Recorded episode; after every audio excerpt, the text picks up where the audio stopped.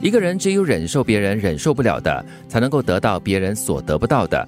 唯有身处卑微的人，才能够看清现实世界的真面目。真正的英雄，一生必然会经历两个阶段：第一个是逆境，第二个是绝境。只有绝地反弹，才能够浴火凤凰。哇哦，浴火凤凰。呀，可以想象那个画面哈，对，重生重生，还要逆境，然后再来绝境哦。这个人生好苦啊，这个英雄过。但是他就说了一个成功的人或真正的英雄，一定会经历过这个逆境和绝境嘛，一定要经过这样的磨难。对，那我不做英雄了。啊，你不要做。普通人好了，很累很苦这样子哈。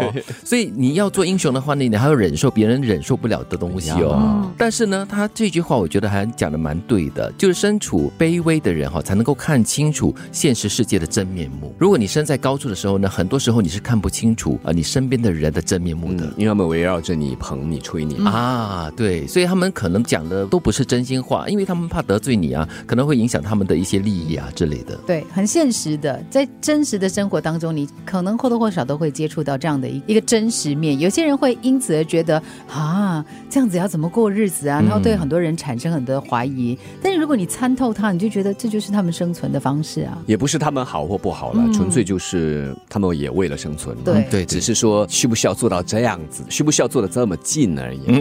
所以每个人的标准不一样。对了，做人还是就真诚以待，然后不要存有这个害人之心，就 OK 了吧？嗯，人偶尔都会遇到糟心的人或事，所有的情绪都是一种表达。当你的情绪一次又一次的来袭之际，你只需学会按下暂停键就好。记住，脾气永远不要大于本事，没有收拾残局的能力。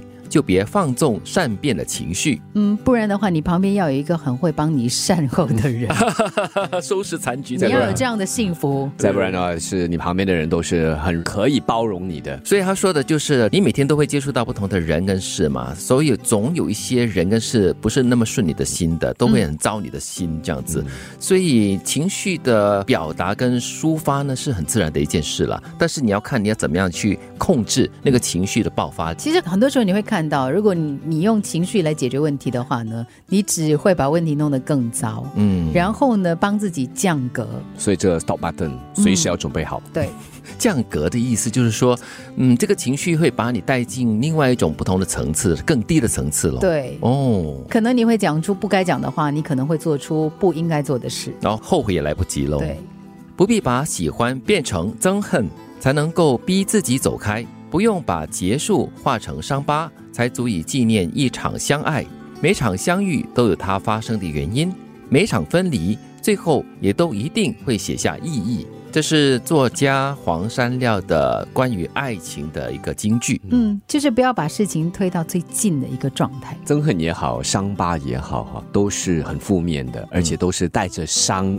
分离的，嗯其实不是每一段情或者是每一段关系都需要以这样的方式来结束吧？可是哈，有些人觉得这样才叫所谓的轰轰烈烈。嗯，爱过哈。对，所以我 我就是因为很在乎，所以走的时候呢，那个哇很憎恨，然后呢，就是因为爱的很很深刻，所以呢，我一定要留下一道伤疤，以后我就就给你看，那这个是我的爱的伤疤。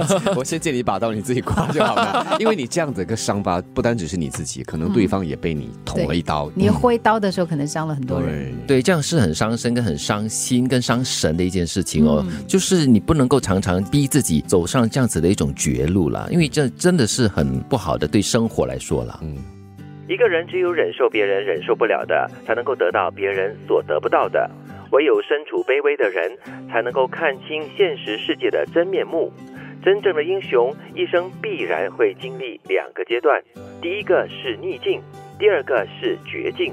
只有绝地反弹，才能够浴火凤凰。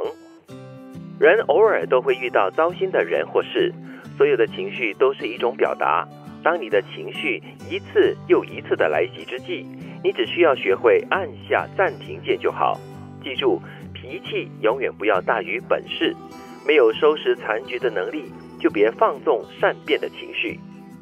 不必把喜欢变成憎恨，才能够逼自己走开。不用把结束化成伤疤，才足以纪念一场相爱。每场相遇都有它发生的原因，每场分离最后也都一定会写下意义。